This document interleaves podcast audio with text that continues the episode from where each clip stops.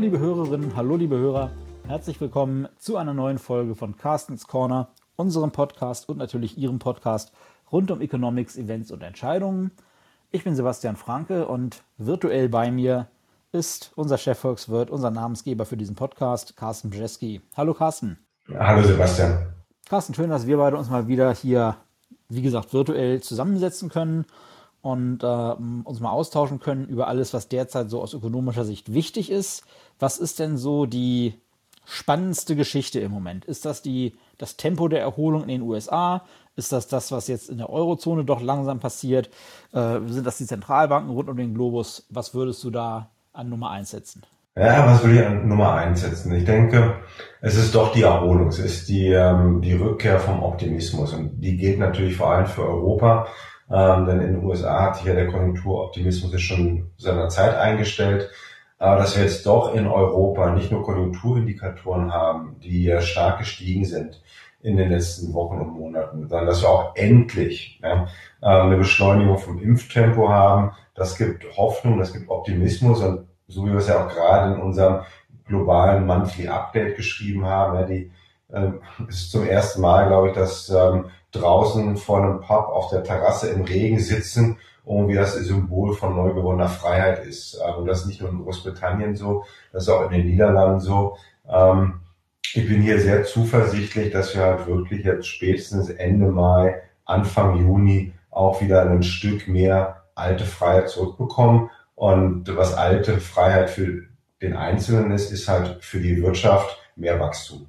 Ja, wir hatten ja letzte Woche schon drüber gesprochen, in dem Fall Franziska und ich. Ähm, da waren ja gerade die BIP-Daten rausgekommen für Deutschland und die Eurozone äh, und hatten dann den Double-Dip, der befürchtet worden war, also den erneuten Einbruch nach anfänglicher Erholung bestätigt gesehen. Aber wir hatten ja letzte Woche auch schon angedeutet, dass diese rückblickenden Daten eben zum derzeitigen Zeitpunkt nicht die, die ganze Geschichte erzählen.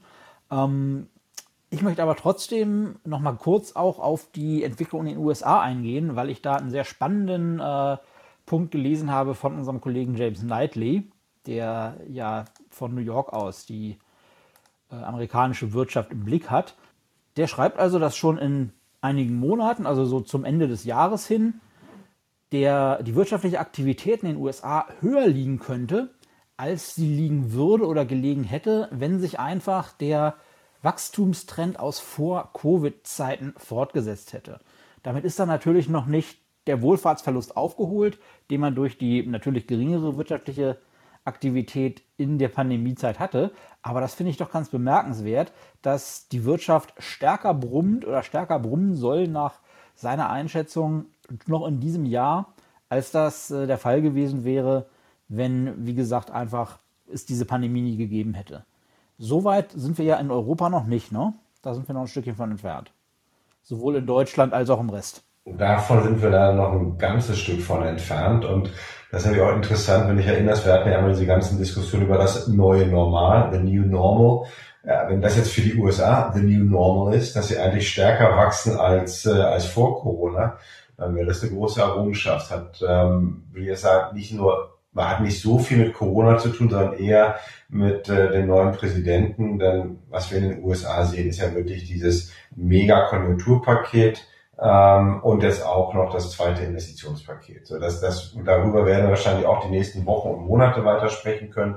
Ähm, Konjunkturpaket schiebt natürlich wirklich an, macht, dass die, dass die Konjunktur, die Wirtschaft brummt in den USA. Es, man sieht das auch in den USA, dass also der Arbeitsmarkt wieder stark angezogen hat und ähm, es mittlerweile auch schon wieder eigentlich Probleme gibt, ja, um, äh, um Arbeitskräfte zu finden. Warum? Weil vor allem im Niedriglohnsektor, solange halt die Checks gezahlt werden, Leute mehr Geld verdienen mit der Unterstützung von der Regierung, als sie verdienen würden, wenn sie arbeiten. Und ähm, so damit haben viele Unternehmen, vor allem im ja, Gaststättenbereich, im Dienstleistungssektor, haben aktuell wohl Probleme, um Leute zu finden. we are hiring, sieht man überall mittlerweile wieder in den USA. Und so wie James es auch gesagt hat, wahrscheinlich jetzt, ähm, während wir dieses Interview, ja, diesen Podcast aufnehmen, ähm, werden die USA schon das Vorkrisenniveau erreicht haben. Äh, das ist, das passiert jetzt irgendwann nämlich in diesem zweiten Quartal. Und davon sind wir in Europa doch leider Gottes ein gutes Stück von entfernt. Für Deutschland, muss ich sagen, bin ich da gar nicht so pessimistisch, denn ich denke, dass wir auch in Deutschland das Vorkrisenniveau von der Wirtschaft her, vom Umfang der Wirtschaft noch in diesem Jahr erreichen könnten. Ähm, Europa wird ein bisschen länger brauchen, so und bis wir dann halt auch noch stärker wachsen. Ja, das wird in Deutschland erst 2022 wieder der Fall sein. Europa als Ganzes Ende 22, Anfang 23 und damit hinken wir halt ähm, doch ein gutes Jahr hinter den USA hinterher. Aber einen äh, Triple Dip siehst du nicht am Horizont irgendwie aufziehen. Naja, Tri Triple Dip wäre auch ein gutes Wort, haben wir noch nicht so viel gesehen, zum Glück. Äh, auch in der, in, der, in der jüngeren Wirtschaftsgeschichte ist das zum Glück nicht aufgetreten. Alles ist möglich und vor allem, da wir natürlich einfach die, die diesen Virus weiter nicht kennen. Ähm, wir haben ja auch jetzt, äh, unser, unser Kollege Rob Cannell hat ein bisschen was zu Indien geschrieben, jetzt auch in dem aktuellen Monatsbericht. Ähm, und hat auch nochmal eigentlich zusammengefasst, dass auch wirklich kein Experte weiß, ob jetzt diese indische Variante des äh, Covid-Virus wirklich gefährlicher und ansteckender ist oder ob diese schrecklichen Bilder, die wir jetzt in Indien sehen, eher daher stammen, dass man sich in den, in den Wochen, Monaten davor halt weniger an das Maskentragen ähm, gehalten hat oder gehalten oder halten konnte, dass wir natürlich auch zum Beispiel Wahlkämpfe hatten, also dass wir auch noch immer wieder große Menschenmassen, die sich getroffen haben, in Indien gesehen haben und dass es dadurch erst zu dieser Ansteckungswelle gekommen ist. So sollte es, ne, die Frage Triple, äh, Triple Dip, ähm, wird es halt nur geben, wenn wir irgendwie zum Jahresende dann doch nochmal eine neue, härtere Variante des Virus bekommen und da nicht schnell genug sind mit dem, mit dem Auffrischen des Impfstoffes. Aber bis dahin, denke ich, sind eigentlich alle Hürden fürs Wachstum aus dem, aus dem Weg ähm, geräumt. Ja, wir haben in Deutschland jetzt auch, ich hatte heute früh nochmal geschaut, wir haben jetzt mittlerweile die 30-Prozent-Marke geknackt von, äh, von äh, Menschen, die wenigstens einmal geimpft wurden. Äh, ich gehe weiter davon aus, dass wir irgendwann an, Anfang Juni noch so die 50-Prozent-Marke haben. Und damit, das muss man auch überlegen, trotz aller Kritik, die wir auch ja hier auch selber hatten in, in, in dem Podcast, ja, das, das Versprechen von, von Angela Merkel, das ein, ein Impfversprechen bis zum Ende des Sommers. Ähm, ehrlich gesagt, ähm, scheinen diese Erwartungen übertroffen zu werden. Und, ähm, und damit werden wir halt auch mehr Urlaubsaktivitäten in Südeuropa sehen. Noch nicht so wie vor der Krise, aber wir werden mehr sehen. Das hilft den südeuropäischen Ländern. Dann ist auch dieser, diese Hürde, Bundesverfassungsgericht könnte den europäischen Wiederaufbaufonds noch kippen, ist auch aus dem Weg geräumt. Das Ding läuft jetzt. Die Programme liegen in Brüssel und in den kommenden Tagen und Wochen wird dann darüber entschieden, dass wirklich das erste Geld ausgezahlt werden kann in der zweiten Jahreshälfte. Das ist halt nicht vergleichbar zu diesem Konjunkturimpuls, den wir in den USA haben, ist aber wenigstens mehr, als wir aktuell haben. Und damit, denke ich, kann man wirklich endlich mal wieder ein Stück optimistischer in die europäische Konjunkturzukunft schauen. Ja, das werden wir auch in Zukunft äh, weiterhin tun mit einem scharfen Auge. Du hast eben Indien angesprochen und die Entwicklung dort, die ja auch teilweise dramatische Züge angenommen hat. Da fühlte man sich dann auch an die, an die Bilder aus äh, Italien beispielsweise erinnert, die man gesehen hat, als die Pandemie zum ersten Mal hier in Europa dann doch richtig eingeschlagen hat. Generell war ja der asiatische Raum eigentlich von einer recht schnellen Erholung gekennzeichnet, weil dort teilweise, beispielsweise in China, ja auch harte Maßnahmen schnell ergriffen wurden, um eben die Pandemie einzudämmen. Und es war ja dann auch in den letzten Monaten und Quartalen tatsächlich der Export wieder gewesen, der in Deutschland insbesondere die konjunkturelle Entwicklung gestützt hat. Der der Rang oder die, der Titel als Motor der deutschen Wirtschaft war ihm ja vor der Pandemie vom inländischen Konsum so ein bisschen abgelaufen worden. Aber wie gesagt, weil sich eben in vielen Exportdestinationen die Erholung etwas schneller manifestiert hatte als bei uns, war das also eine wichtige Stütze. Jetzt ist es aktuell ja so, dass, wenn ich das richtig mitbekommen habe, überall äh, die Knappheit von bestimmten Computerkomponenten, die eben tatsächlich auch hauptsächlich aus Asien kommen, bemängelt wird und das ja möglicherweise aufgrund dann der starken Einbindung in internationale Wertschöpfungsketten äh, wieder eher ein, ein Drag, wie man auf Englisch sagen würde, also etwas, was uns zurückhält, sein könnte. Was hat es denn damit auf sich? Ja, also das ist ein interessantes Phänomen und ich würde das jetzt mal so ein bisschen einreihen in eine ganze Menge von Faktoren, die ja jetzt so an der Produktionsseite äh, seit Anfang des Jahres immer wieder ein bisschen uns äh, die, die Party verderben. Ne? Das sind die, die Probleme bei den Containern, damit auch höhere Containerpreise. Da haben wir ähm, vor, vor anderthalb Monaten über die Evergiven im, im Suezkanal gesprochen. Ähm, die, die Halbleiterproblematik, also die ganzen Hightech-Komponenten, die äh, das, das läuft auch schon eine Weile und fängt es an zu eskalieren. Und das heißt, dass wir doch ähm, an der Produktionsseite immer mehr Probleme dadurch mit verbunden dann Lieferengpässe kommen. Ähm, ich denke auch, das Lieblingsthema Inflation in diesem Jahr, dass es sicherlich auch nochmal zu ein bisschen Preisdruck in, in dem einen oder anderen Sektor führen kann, wenn dann Unternehmen eventuell die gestiegenen Produktionskosten weitergeben werden an den, äh, an den Endverbraucher. Zu den Halb, Halbleitern und, und Hightech-Komponenten ist es natürlich immer ein bisschen so, das kann nur den Aufschwung ähm, der Industrie und der Exporte verzögern oder verzerren. Ja, und äh, wir haben jetzt auch so die ersten Nachrichten schon bekommen, dass eventuell einige Automobilproduzenten auf ein paar Hightech-Komponenten einfach verzichten würden. Ähm, wir haben Lieferengpässe, das dauert eine Weile, aber von der Produktion her muss ich sagen, irgendwas von den Folgen für das Wachstum bleibe ich hier relativ optimistisch, damit immer wieder bei solchen ja, angebotsseitigen Problemen, wie es ja dann so schön in der Theorie heißt, ähm, die verzögern halt nur das Wachstum und den Aufschwung, ähm, sorgen aber nicht dafür, dass das Wachstum oder der Aufschwung gestoppt werden.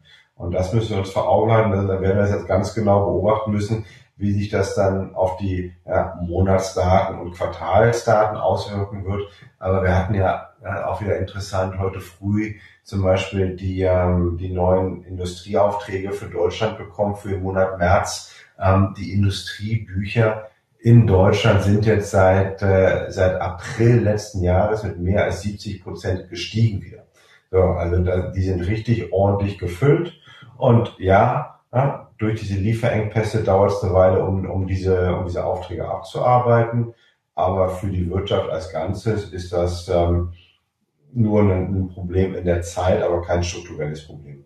Ja, ich erinnere mich, dass diese ähm, ja, Disruptionen oder wie man es auch mal nennen möchte, in den globalen Lieferketten eigentlich so eins der größeren Probleme waren, die wir vor etwas mehr als einem Jahr oder sagen wir vor zu Beginn des Jahres 2020 noch betrachtet haben, als wir noch wie die meisten anderen Beobachter ja auch davon ausgingen, dass äh, Corona und Covid vorwiegend ein Problem des asiatischen Raumes sein würde. Und äh, das waren auch schöne Zeiten, ja. Ja, und für uns dann aber doch durchaus man sich die Gedanken darüber gemacht hat, was das dann zum Beispiel eben auch für elektronische Komponenten und äh, für internationale Wertschöpfungsketten bedeuten würde. Ähm, ich glaube auch, wir wären alle froh gewesen, wenn es tatsächlich dabei geblieben wäre. Äh, und die Tatsache, dass das jetzt wieder ein, ein größeres Thema wird, zeigt vielleicht auch, dass äh, wieder ein bisschen Hoffnung und wieder ein bisschen Licht am Ende des Tunnels ist, dass man eben wieder Zeit und Muße hat, sage ich mal, seinen Blick auf solche, ja doch vergleichsweise banalen Probleme zu richten. Von daher ist das vielleicht ein ganz gutes Zeichen. Ja, also definitiv. Ich denke, dann, das ist ja auch das Schöne, ne? dass ähm, ähm, die Wiederöffnung der Wirtschaft einfach alles in den Schatten stellen wird. Und äh, dass wir uns dann über solche kleinen Sachen wieder unterhalten können, ja, super, endlich ja, dass wir, dass wir da vielleicht mal auch eine, eine Podcast-Folge machen können, in dem das C-Wort, ja, bis auf Carstens Corner nicht mehr fallen muss. Super. Ähm, ja, vom Wirtschaftsausblick und von den Konjunkturaussichten jetzt in der zweiten Jahreshälfte steht alles im Zeichen von Konjunkturpaketen in den USA, ein bisschen Konjunkturpakete auch in Europa und das Impfen und die Wiedereröffnung der, der Wirtschaft. So, solange wir das haben, dann ist das alles andere, ist äh, ehrlich gesagt, boah, das sind äh, ähm, kleine, kleine Banalitäten, die für den einzelnen Unternehmer, ja, für den einzelnen Unternehmer extrem gemein sind, auch extrem problematisch sind, auch für den Verbraucher, der sich jetzt irgendwas kaufen möchte. Ja, und, und das kommt nicht wegen dieser Lieferketten, aber gesamtwirtschaftlich ist das äh, nicht das große Ding. Ja, ich erinnere mich an einige Leute in meinem Bekanntenkreis, die eine bestimmte Spielkonsole schon Ende letzten Jahres bestellt haben und da teilweise immer noch drauf warten. Ja, die war auf den Schiffen in dem, im Suezkanal, ne? Ja, das Gerücht habe ich auch gehört, aber das alleine wird es vermutlich nicht gewesen sein, wenn das immer noch so ein Thema ist. Carsten, schauen wir doch nochmal auf, ja, ich sag mal, dein mehr oder weniger ganz spezielles Gebiet und auf das sind die Zentralbanken, auf die ich gerne schauen möchte.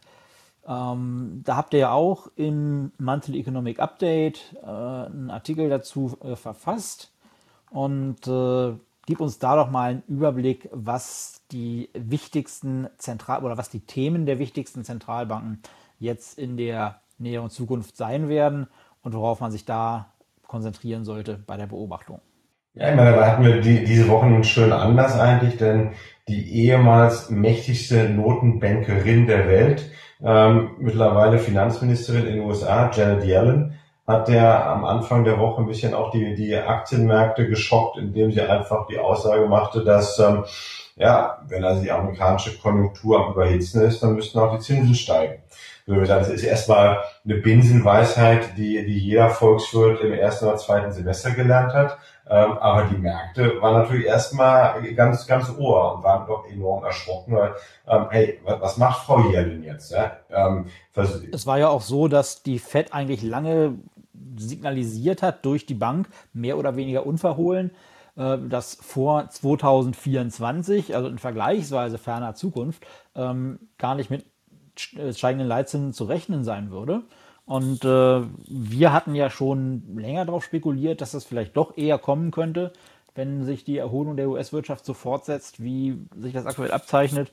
Und jetzt gibt es doch eine prominente Stimme, wie die von Jen Yellen, die ja mit der Materie durchaus vertraut sein dürfte, wie man unterstellen darf. Und äh, die sagt also auch, dass das möglicherweise sehr viel eher kommen könnte. Genau. Ne? Das Interessante muss aber so versuchen, was, was steckt hinter der Nachricht. Ich meine, erstens, Warum sagt sie als Finanzministerin etwas zur Notenbankpolitik? Ist eigentlich ein, eigentlich ein Tabu. Die Frau ist auch so erfahren, das war auch eigentlich kein Ausrutscher. Also es kann ja auch durchaus sein, dass man versucht, so ein bisschen Bad Cop, Good Cop zu spielen, weil ja auch direkt in den Stunden danach ähm, ähm, Vertreter der FED wieder gesagt haben, nee, nee, nee, alles kein Problem, ja, locker bleiben. Ja, es gibt doch gar keinen Grund, das um irgendwelche Zinserhöhungen nachzudenken. So, was haben wir gemacht in dem Monthly? Und ich denke, es ist auch komplett korrekt, um zu sagen, aktuell ist es sicherlich nicht der Zeitpunkt, um über Zinserhöhungen nachzudenken. Aber, und da müssen wir den Unterschied machen, dann reden wir über den Leitzins. Ähm, wenn wir aber über die Kapitalmarktzinsen, also die langfristigen Zinsen sprechen, dann ist davon auszugehen, dass die jetzt in den kommenden Monaten doch weiter ein bisschen nach oben ähm, steigen werden.